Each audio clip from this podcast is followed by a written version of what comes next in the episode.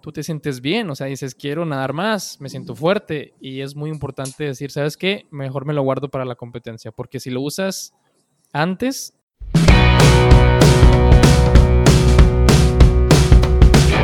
Estás escuchando el podcast Lane 4, donde compartimos historias, anécdotas, tips e ideas sobre natación basadas en nuestras propias experiencias y las de nuestros invitados. Somos Daniel y Pedro, y en el episodio de hoy tocaremos el tema de la recuperación que juega un papel muy importante en el desempeño del atleta y les compartiremos cómo nos afectó a nosotros durante nuestras carreras deportivas.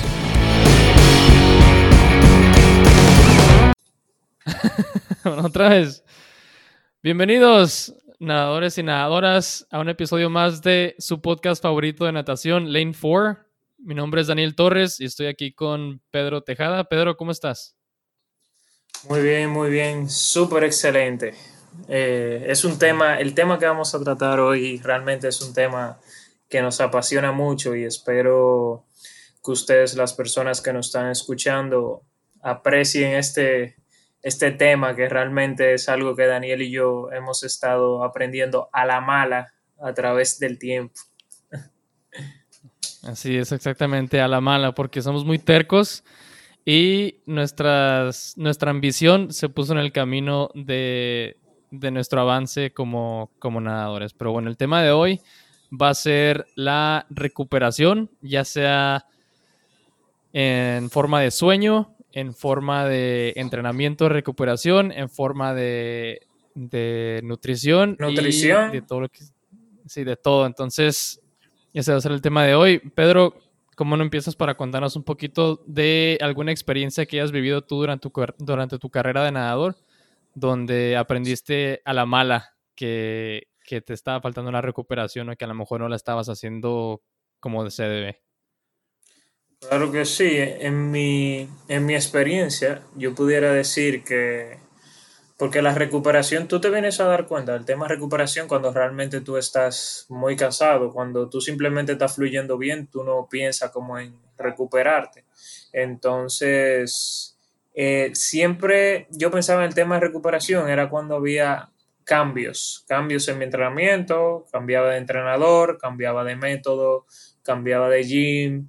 Entonces ahí siempre la cosa se ponía muy difícil porque si tú como nadador vienes haciendo un estilo de práctica de por cuatro años y repentinamente hacen, haces un cambio, tu cuerpo no, no está acostumbrado, por lo tanto no va a reaccionar igual. Entonces es normal que te sientas muy cansado, pero tienes que aprender a escuchar tu cuerpo. Yo siento que esa es como la clave. Y por ejemplo, yo soy una persona que era muy terca al entrenamiento y eso no me ayudó porque, por ejemplo, yo hacía dieta yo solo, hubo una vez que no me puse a comer carbohidratos porque estaba subido de peso, lo cual es un grave error porque carbohidrato energía y seguí entrenando y básicamente en vez de avanzar lo que estaba haciendo era retrasándome. Entonces, como hemos dicho en episodios anteriores, lo principal siempre es buscar ayuda de un experto, pero sobre todo escuchar tu cuerpo. Si tú eres una persona que tú estás entrenando muchísimo y ves que no te estás sintiendo bien, a veces lo ideal es parar. O sea, tú tienes que escuchar tu cuerpo, porque si tu cuerpo no da más, ¿por qué vas a seguir? Simplemente descansa, porque no está mal que un día descanses, pero si eso se vuelve en algo común, ya ahí sí debes buscar ayuda de un experto, porque no es normal que tres días a la semana tú estés demasiado cansado. ¿Tú entiendes? Entonces me desvié un poco de la pregunta, pero yo podría decir que una de mis experiencias fue cuando yo fui a un campeonato centroamericano CCK antes de esa competencia yo había hecho algunos cambios en mi entrenamiento, lo cual fue un grave error porque fue varios meses antes. Y me puse a hacer eh, unos ejercicios de CrossFit que dos días después no podía ni mover los brazos. Y, y realmente recuperarme de eso me tomó como dos semanas y realmente afectó muchísimo mi rendimiento durante el campeonato. Realmente no hice best time, me fue bien, pero no hice best time y era algo que yo hubiera hecho ahí mi mejor tiempo. Esa es una de las experiencias que más me ha marcado, por simplemente no saber eh, cómo recuperarme después de un entrenamiento o hacer cosas que no, que no debería. ¿Y qué experiencia tú tienes, Daniel, que te haya pasado? Eh, pues muy parecida a la tuya, porque yo también cuando estaba entrenando, sobre todo cuando estaba más grande, ya como de 25, 26 años, yo estaba muy enfocado en, mi meta y quería entrenar lo más fuerte que podía todos los días, lo cual llegas a un punto en el que ya estás demasiado cansado, entonces durante óptimamente durante tu ciclo, tu microciclo de entrenamiento en una semana, tú tienes entrenamientos fuertes y entrenamientos suaves para poder recuperarte del entrenamiento fuerte y poder volver a, hacer un buen desempeño en tu entrenamiento cuando toque dar, darle fuerte otra vez. Entonces lo que, lo que a mí me pasaba es que yo le quería dar fuerte aunque fuera suave. Entonces no estaba yo dándole tiempo a mi cuerpo para adaptarse a los cambios que le estaba haciendo. Entonces, por más fuerte que estaba entrenando, o sea, todas tus ganancias de, fuerza o de resistencia, todas esas se dan no en el momento de entrenar, sino en el momento de recuperarte. Porque en el momento de entrenar, sobre todo la fuerza, este, tus músculos están rompiendo con, con rupturas muy pequeñas. Entonces, al momento de que tu cuerpo se regenera, es cuando te estás volviendo más fuerte o más resistente a, o tienes más condición. Pero si no, no le das tiempo a tu cuerpo de que se esté recuperando, entonces nunca vas a poder aprovechar las ganancias del entrenamiento fuerte que hiciste. Entonces, en mi caso, como está entrenando duro y duro y duro todos los días, llega un punto en el que ya no podía más, fui a una competencia y ni siquiera con el descenso me, me sentía bien. Y eso es, eso es algo que también nos compartió Marcelo en un episodio anterior donde él estaba muy fatigado, que su caso no era tanto el entrenamiento duro, sino que estaba creo que enfermo, que, nos contó. Entonces, son, o sea, son cosas que tienes que, que, tienes que saber y que tomártelas muy, muy en serio. La recuperación es una parte súper clave para tu desempeño como nadador y si no te la tomas en serio, no estás tomándote en serio el papel completo de nadador. Nomás cuando te toca entrenar fuerte, ahí sí vas a nadar fuerte, pero cuando te toca recuperarte, también tienes que recuperarte fuerte, pero al mismo, o sea, no, no esforzándote fuerte, sino que con la misma intensidad de, de que, ay, si voy a darle con todo hoy, tienes que decir, ok, hoy voy a descansar muy bien, así como le di con todo ayer. Entonces, pues sí, más muy parecida a tu, a tu experiencia, pero pues los nadadores tienen que entender que, que la recuperación es una parte sumamente importante de, de, ser un nadador y, de, y de, cumplir tus metas. Exacto, y hay que saber diferenciar eh, muy bien, porque algo puede ser que, que tú estés cansado, o sea, hay, cuando tú tienes prácticas duras, es normal que te canses, o sea, eso no es de que, ah, ok, no puedo entrenar otro día, es normal. Lo que es bueno que tú siempre tengas comunicación con tu entrenador, porque si una práctica era suave, no es normal que, que salgas tan cansado. Lo que siempre tienes que tener una buena comunicación con tu entrenador y decirle, mira, hoy me sentí eh, cansado, hoy me sentí que podía nada más rápido, hoy me sentí... Siempre es bueno tener esa comunicación porque los entrenadores diseñan los entrenamientos, eh, ellos diseñan su macrociclo, sus, sus meses, pero también toman en cuenta lo que les dice el nadador, porque si obviamente un nadador está muy cansado, quizá ellos pueden adaptar un poquito, lo que siempre es bueno tener esa, comunicación. Y como dijo Daniel eh, también sobre la recuperación, hay que tenerla muy en cuenta en los entrenamientos. Y esto va quizá para los que son un poco más niños, que a veces, por ejemplo, dicen, ok, eh, tenemos 300 eh, easy y de una vez empiezan rápido. Y ahí incluso pueden salir hasta lesiones. Si es easy, es easy. Si es progresivo, es progresivo. Y si es rápido, es rápido. Porque a veces ponen algunas series, ah, mira, primero tenemos uno rápido, uno suave, uno rápido, uno suave. Y si tú lo haces todo rápido, la serie no va a salir como el entrenador la tenía pensado. Entonces siempre tienes que hacer todo de acorde como va. Si tiene 300 fast, lo hace rápido. Si tiene 300 easy, lo hace easy. Todo de acuerdo, como dice el entrenamiento, porque todo es pensado. Nada de lo que está en tu entrenamiento es a lo loco. Exactamente. Y, y otra, otra, aparte de tomarte en serio la recuperación en el entrenamiento, también una parte muy importante es el dormir. El dormir es algo que nuestros, nuestros cuerpos lo necesitan, aunque sea, seas o no seas nadador. O sea, el ser humano necesita dormir para poder rendir el siguiente día, hacer lo que tienen que hacer. Para atletas de alto rendimiento. Exacto, para atletas de alto rendimiento es muchísimo, mucho más importante porque es cuando tus músculos están regenerando, y tu, cabeza, también tu mente se está despejando para poder levantarte el día siguiente y darle con todo otra vez el entrenamiento en lo que te toque, sea, sea recuperación o sea un entrenamiento fuerte. Y, yo me acuerdo mucho de cuando yo estaba entrenando en Michigan, que me tocó entrenar con muchos este, nadadores olímpicos y campeones mundiales y, y tenían récords del mundo. Y un nadador australiano, que me acuerdo que él era dorsista como yo, él me enseñó una aplicación en el teléfono, la cual la activabas cuando te ibas a dormir y te, o sea, te monitoreaba el sueño, pues, y tú te dabas cuenta en la mañana que también habías, este, habías recuperado, que también habías dormido. Yo no sé qué tan, o sea, no sé si sea algo que, que en lo que puedas confiar. Creo que una aplicación que la tiene, la tiene Apple, esa aplicación, yo creo, los celulares. Ándale, sí, ahí es donde la conseguí yo y pues la usaba yo y si a lo mejor no te da específicamente las ondas de sueño y así, por lo menos me decía cuánto tiempo estaba dormido, creo que lo hace a través del micrófono porque tanto te mueves. Y eso me enseñó la importancia que él le daba a su sueño.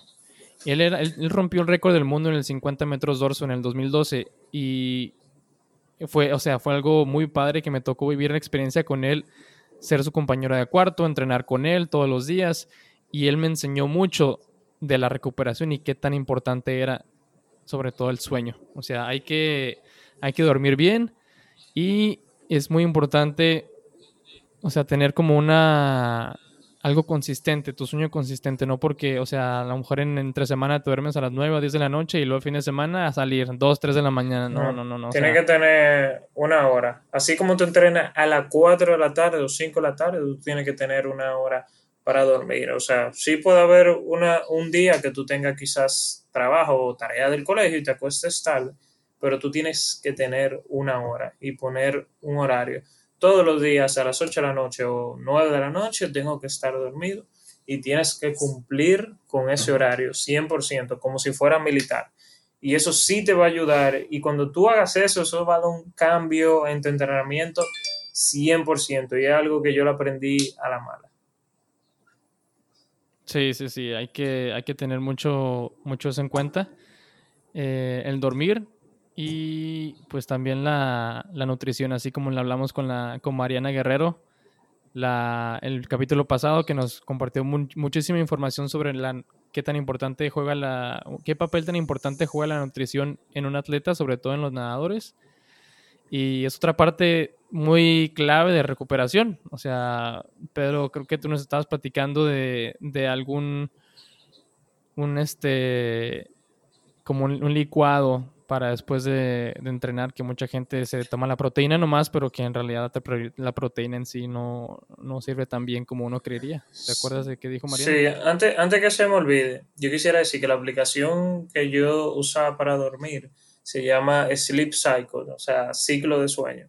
Entonces, quien esté interesado en descargarla y experimentar, excelente. Lo dijo ahora para que no, para que no se me olvide.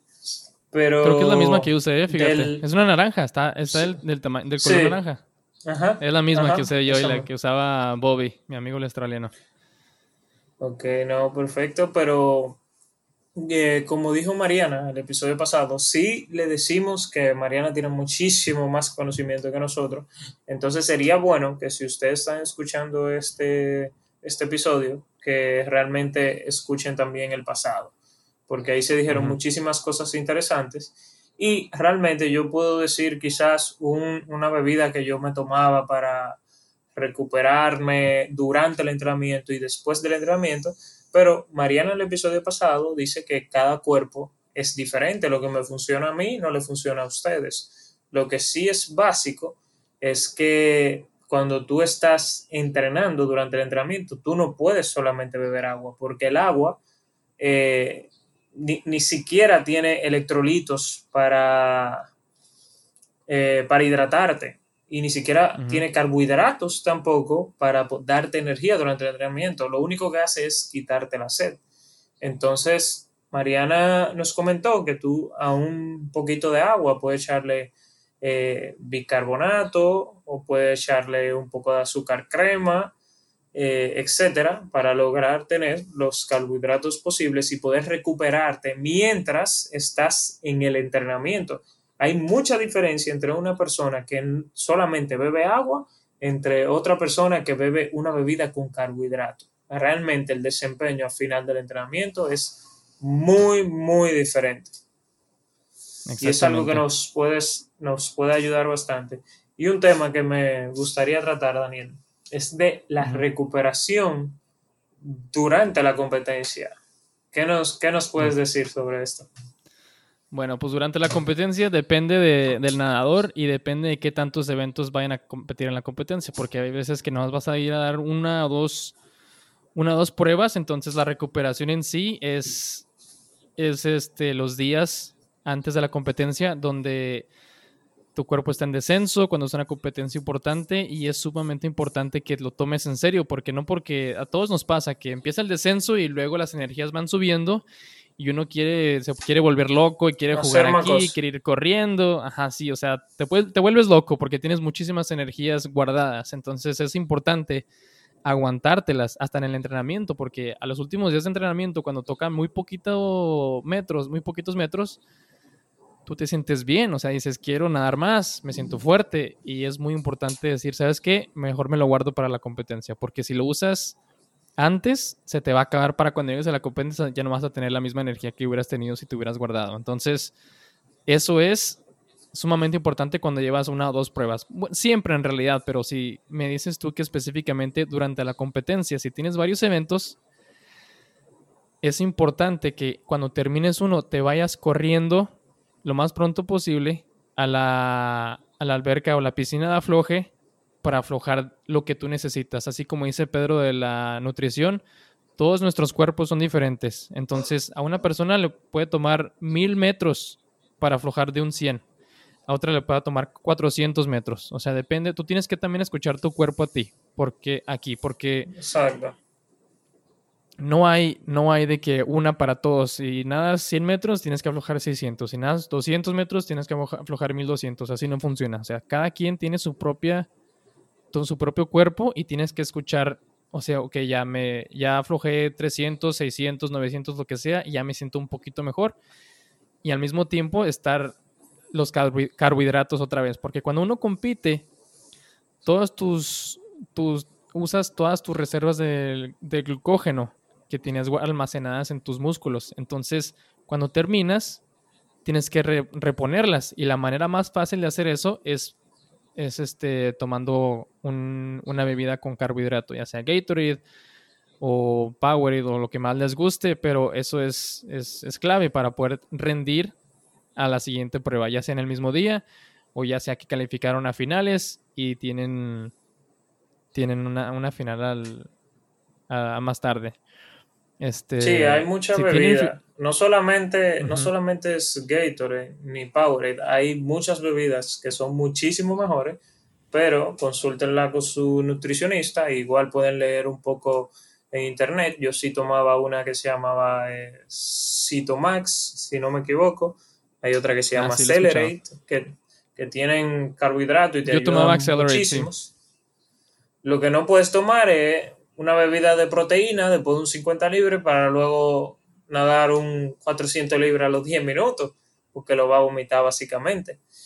Pero cada cuerpo es diferente y algo que deben consultar con los, los nutricionistas. Y sí me gustaría, eh, Daniel, agregar un poco a lo que dijiste de los, eh, de los metros de afloje luego de una competencia.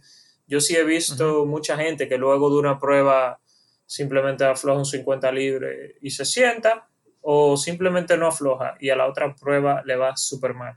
Y aunque la otra prueba te vaya súper bien con solo aflojar 50 metros libre, te pudiera haber ido mejor.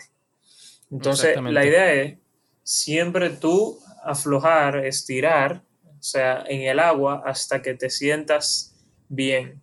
O sea, sentirse bien no es simplemente tú poder eh, calmar la respiración, es que tú te sientas ready para tú nadar la misma prueba otra vez. Entonces tú simplemente tienes que estirar los brazos, un poquito de pateo hasta que tu pulso se baje, los brazos se sientan mucho menos cansados y ya ahí seguir. Eh, Daniel, con respecto a lo que estás diciendo, para que continúes, me gustaría que también hables un poco de lo que es las, eh, las medias de compresión, brazos de compresión, las mangas. Ok. Este, muy bien, estas, yo sé que me estás diciendo a mí porque yo, yo siempre traía estas puestas en las competencias importantes.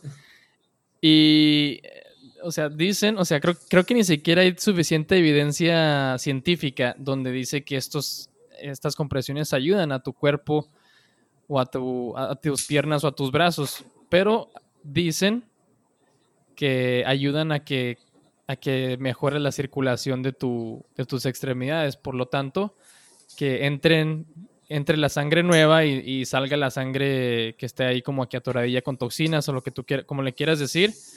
Yo sí lo sé, yo creo que es algo un poquito más mental. Yo creo que es algo más mental para tú sentirte como que ya estás ready, o sea, traes te has las medias, medias puestas, estás listo para tu, para tu competencia o tu final.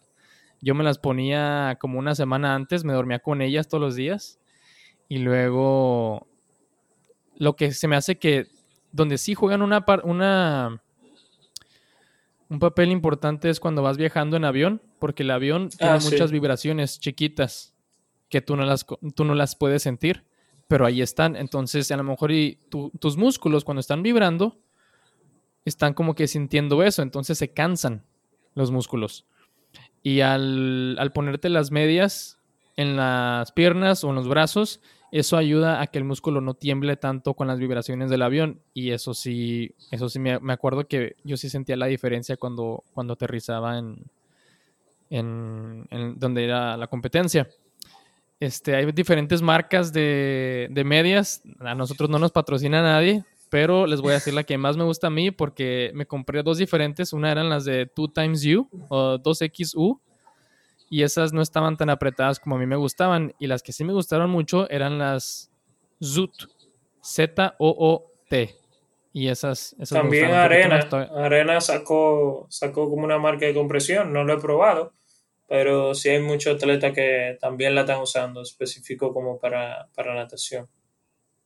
Pues que, las prueben y que nos digan qué tal están para, Exactamente. Esos son estos, e, estas cosas que estamos diciendo son cosas que nosotros hemos probado e incluso son cosas que quizás no están probadas, pero sí nos gusta como comentarle la experiencia a ustedes. Sí, es de nuestra propia experiencia. O sea, nosotros duramos nadando muchísimos años y y así es esto, o sea, cuando, cuando vas nadando estás probando cosas nuevas y, vas viendo a ver qué te sirve, a ver qué no te sirve, qué te gusta, qué no te gusta y nosotros ya después de tantos años por fin decidimos qué nos gustaba y las medias es algo que, nos gustaba que nos gustaba usar. Este, otra parte súper clave también que dices tú de las competencias es que cuando tienes una final, mucha gente dice, vete a dormir entre sesiones. Y sí, o sea, muchas veces, pues la, como dijimos anteriormente, que la, cuando uno duerme se regeneran los músculos. Pero eso no es para todos. O sea, yo tuve en mi yo no dormía, o sea, yo, yo, no podía. Yo me ponía muy ansioso y yo en verdad no podía. Simplemente me acostaba en una cama, pero yo no podía, no podía dormir. Cada cuerpo es diferente. Exacto, y, y aún así te, te, iba bien y bajaba sus tiempos en las finales, igual, igual yo. O sea, yo a veces sí dormía, y a veces no. Depende si estaba con sueño, si no estaba con sueño, pero no te forces a dormir, nomás relájate, vete a tu cuarto hotel o donde te estés quedando y a descansar, nada de andar que caminando por, por centros comerciales y que eso no, o sea, eso no va. Exacto, eso se ve mucho en las competencias como internacionales o de un estado a otro, que siempre quieren eh, andar, comprar, pero es mejor descansar siempre. Claro, si, si ya calificaste la final, ya es, o sea, haz lo posible para, para nadar lo mejor que puedas, porque pues si no vas a hacerlo, mejor, lo hubiera, mejor, hubiera calificado a alguien más que, a lo mejor sí se, lo estaba tomando más en serio. Pero, lo que sí me pues, ayudaba a mí entre, entre sesiones. Sí, siempre que podía me daba un baño de hielo. O sea, llegaba a mi casa y me daba un Ah, baño de hielo y yo sentía como que eso me regeneraba. No sé si era mental, pero me sentía como, como nuevo. O sea, yo simplemente duraba 5 o 6 minutos en un agua con mucho, mucho hielo y luego ya me secaba y, y descansaba. Pero pienso que también la recuperación viene mucho, mucho, mucho con lo mental durante la competencia. Porque si tú eres una persona que tiene eh, eliminatorias en la mañana y finales en la tarde, y desde que tú nadas las eliminatorias, tienes en tu mente, ay, estoy cansado, no sé cómo lo voy a hacer en la tarde, ay, no sé, no sé. No importa lo que tú hagas, en la tarde tú vas a llegar cansado porque ya tú pusiste ese chip en tu cabeza. Ahora, en cambio, si tú nadaste, te cansaste y te dijiste a ti mismo, mira, estoy, estoy muy cansado, pero me voy a recuperar porque en la tarde lo voy a hacer mejor. Ya, ya ahí lo que te queda es descansar, o sea, pero siempre tiene que ser un poco positivo en tu cabeza y a mí, incluso hicimos un episodio de esto, pero realmente eh, tú, tú, tú atraes como tú te vas a sentir durante la competencia. Si desde que tú sales, tú dices que voy a subir el tiempo, que estoy muy cansado, así te va a salir. Y si no te sale, lo pudiste haber hecho mejor, como quieras. Siempre es bueno pensar positivo, pensar que tú estás descansado, pensar que el entrenamiento eh, va a resultar, porque fueron muchas las veces que yo me sentí, mi cuerpo se sentía muy cansado, pero yo estaba positivo y yo bajaba el tiempo. Y en realidad después yo me preguntaba, oye, ¿cómo fue que yo hice esto? Porque yo estaba cargado, pero todo es cuestión de, de mente, eso me, me, ayudó bastante. Sí, yo estoy totalmente de acuerdo y les puedo contar una historia también chiquita sobre lo que me pasó a mí en el 2012, donde estaba entrenando en la Universidad de Incarnate Word en San Antonio, Texas, y teníamos la competencia de, de media temporada en diciembre ahí en, en, San Antonio, donde era como de cuatro días y yo estaba nadando siete eventos. Y los completé los siete eventos y el, el último día de competencia es cuando empezaba el Nacional de México en Monterrey, que está como a cinco horas manejando. Entonces, yo salí de mi relevo último de la competencia de la universidad y me, un amigo me llevó a la central camionera. Tomé un, un autobús de San Antonio a, a, Monterrey, el cual en vez de hacer cinco horas hizo 11 y era sobre wow. la noche.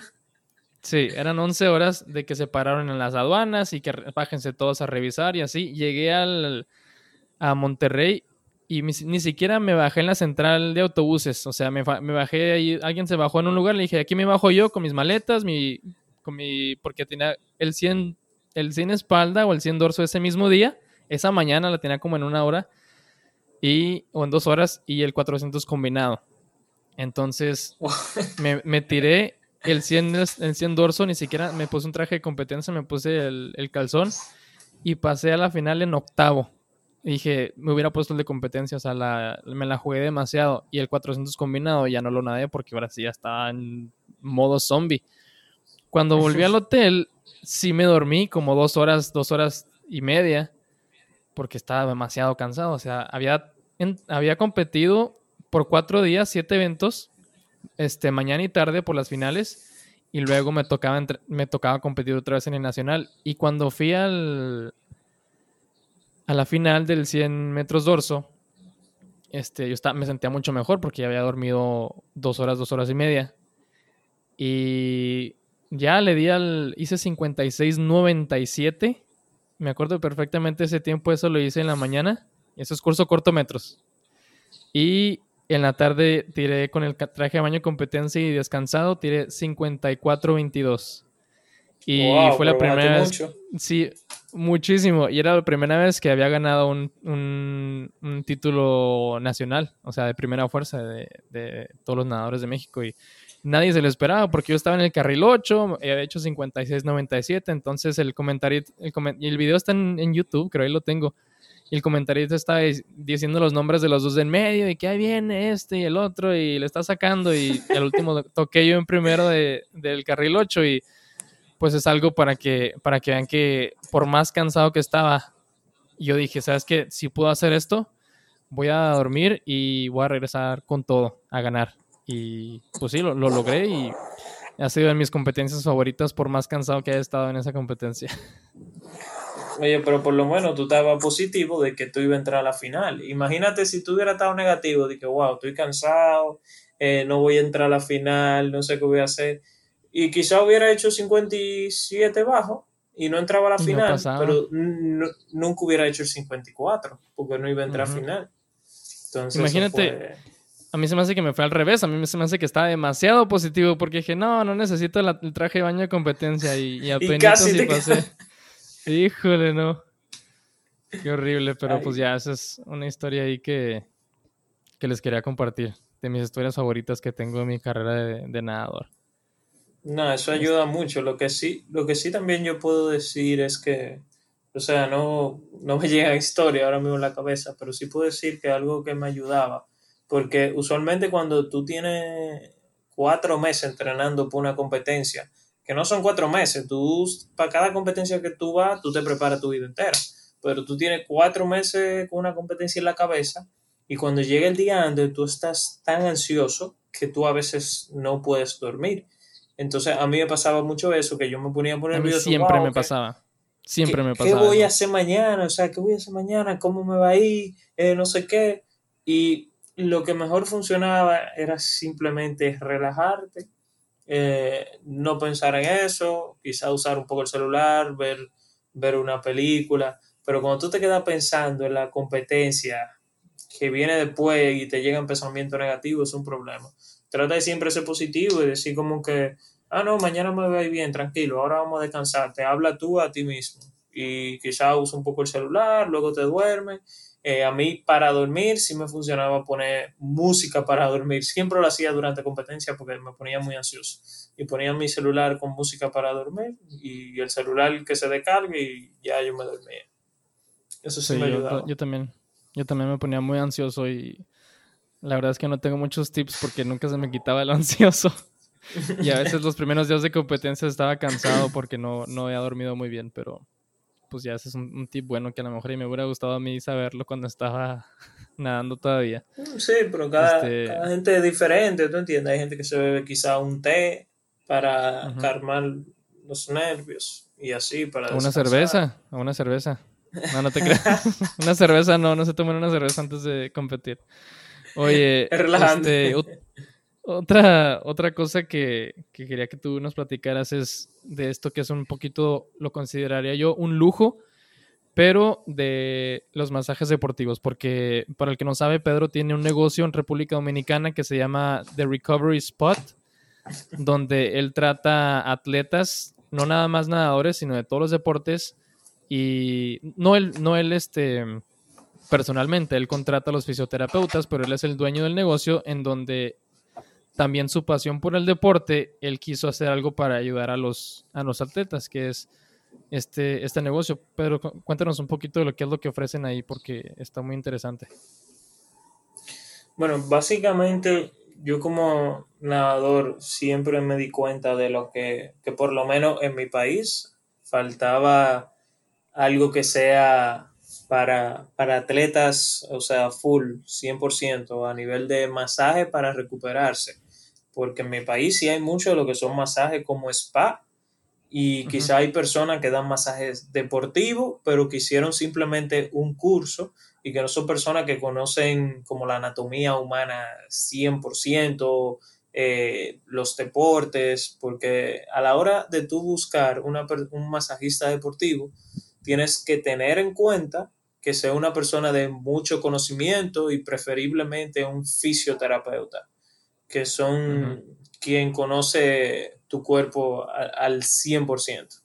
Sí hay masajistas que simplemente tienen curso de masajista deportivo y son buenísimos, o sea, eso no lo niego, pero por lo menos a mí lo que me ha funcionado ha sido con fisioterapeutas. Entonces yo viendo esa deficiencia que había en mi país, por eso inicié ese negocio. Pero sí me daba cuenta cuando estaba nadando lo importante que era recuperación a nivel de masaje, porque no simplemente masajes, también es, la tecnología ahora está muy buena y existen muchas tecnologías que también yo tengo en mi centro, como son botas de compresión, una pistola que se usan de masaje, eh, electrodos de electricidad, etcétera, todo de acuerdo a lo que tú necesites. pero sí te invito a que experimentes, o sea, lo que es los masajes mucho antes de una competencia. O sea, no es bueno que un día antes de una competencia, tú, que hoy, ahora voy a experimentar con masaje y luego te despiertas mm. peor que como estabas el día anterior.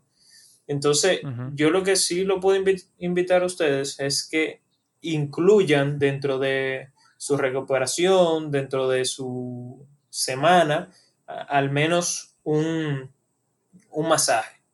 Pero un masaje deportivo, porque hay diferentes masajes, hay algunos que son de acondicionamiento, otros que son de descarga para eliminar el ácido láctico, ayudarte a eliminar el ácido láctico de los músculos, y hay otros que, son de activación, que eso se dan el mismo día de la competencia o, uno o dos días antes, que es simplemente para preparar los músculos para la competencia.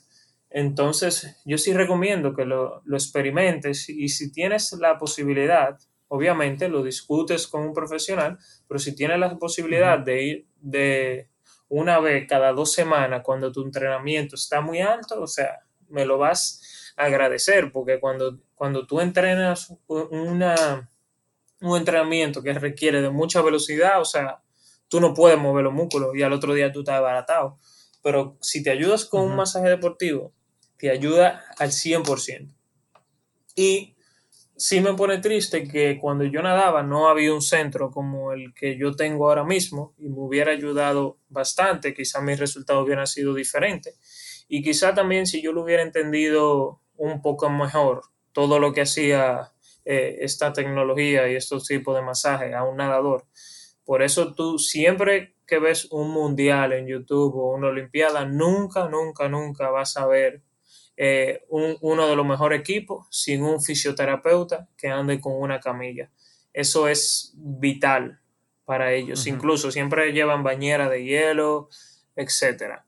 Entonces, yo creo que tú, Daniel, tú sí pudiste experimentar estos tipos de, de masaje cuando tú, cuando tú nadabas. O sea, ¿qué, ¿qué efecto tuvo en ti esto? No, a mí me encantaban. Aparte que se sentía súper bien este, me sentía muy bien. Algunos se sienten súper bien, otros otro duele Exacto, o sea, a veces, sí, a veces cuando te están dando muy fuerte sí te duele más, pero cuando, y sales y te sientes un poquito peor, pero conforme se va recuperando el cuerpo del masaje en sí, también te vas sintiendo mejor y mejor y, a mí se me hace que sí me ayudaron. Yo me daba un masaje una vez al mes cuando estaba entrenando, sobre todo mi último, mi último año, y conforme se iba acercando a la competencia, iba aumentando la frecuencia de masajes a, dos por mes y hasta a uno por semana. Creo que el último mes es el que hacía y para que mi cuerpo estuviera al 100 para las competencias. Pero, pues yo sé que eso es a veces, este, yo tuve la, la oportunidad de estar trabajando al mismo tiempo que estaba compitiendo, entonces tenía dinero para poder hacer eso. Eso no es barato y a cuanto menos invertir en un, en un rodillo o en un este en un roller. Un foam roller. En un foam roller, sí, para, para darte tú tus, tus buenas friegas ahí en el piso, para que te duelen las piernitas y todo, y recuperarte bien.